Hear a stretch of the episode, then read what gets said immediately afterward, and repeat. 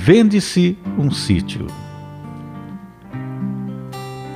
A história conta que um dia Olavo Bilac, considerado o príncipe dos poetas brasileiros, ele foi o criador do hino da bandeira do Brasil e um dos fundadores da Academia Brasileira de Letras. Mas voltando à história, um dia Olavo Bilac teria sido abordado por um comerciante na rua que lhe perguntou: Senhor Bilac, estou precisando vender o meu sítio. Será que poderia redigir o anúncio para eu publicar no jornal? Olavo Bilac então pergunta se o vendedor realmente quer vender o sítio. Afinal, ele conhecia o sítio do comerciante.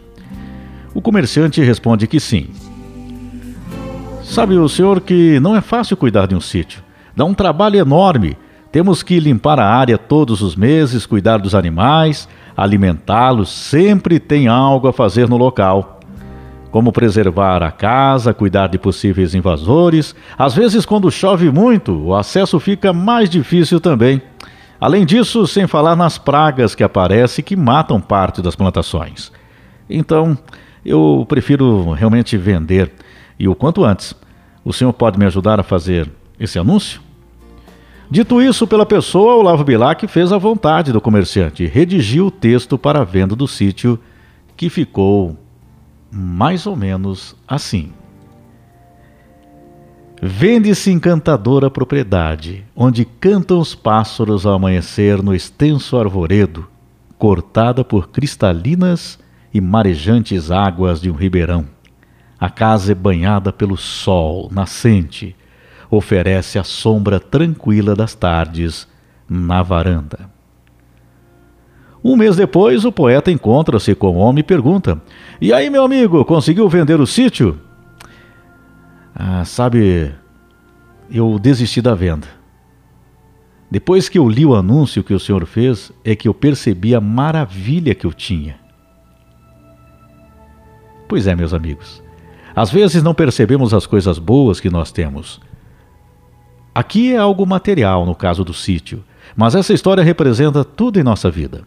Muitas vezes vivemos atrás de ilusões, atrás de miragens, falsos tesouros, coisas que são apenas sonhos e que na prática não são tão bons em comparação com o que já temos.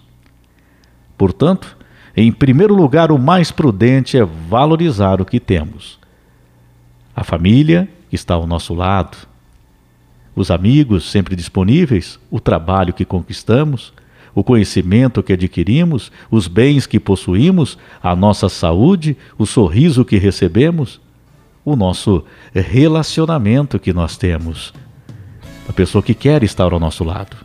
Enfim, tudo aquilo que Deus nos dá. E Ele nos dá todos os dias a vida, algo em especial desde aprendizados, conquistas dentro das nossas possibilidades e que contribuem positivamente para a nossa existência. Que esta reflexão sirva para que cada um de nós dê valor e agradeça por tudo que recebemos, por tudo que nos foi permitido conquistar, tudo que temos. A gratidão faz que nosso interior seja pacificado, facilitando a nossa vida, porque quando ficamos desejando coisas e pessoas, nós tornamos mais a nossa vida mais difícil. Nós nos tornamos mais ansiosos e muitas vezes decepcionados com a vida. Mas o problema não é a vida, e sim as expectativas em coisas que não deveríamos ter. O que devemos fazer é agradecer a Deus e confiar que Ele coloca em nosso caminho tudo aquilo que é o melhor para nós. Não é simplesmente se contentar com o que tem, não é isso. Na verdade, a gratidão é reconhecermos aquilo que já temos de positivo na nossa vida. Nós queremos sempre melhorar, é claro, mas temos que ter essa visão, aquela pessoa especial que está ao nosso lado. Temos que valorizá-la, não deixá-la de lado em momento nenhum.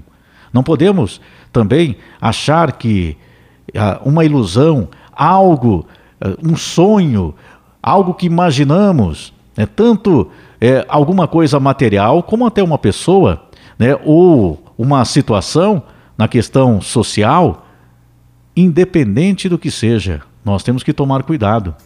Cuide, cuide do que você tem, valorize o que você tem. É tão importante a gratidão, reconhecer.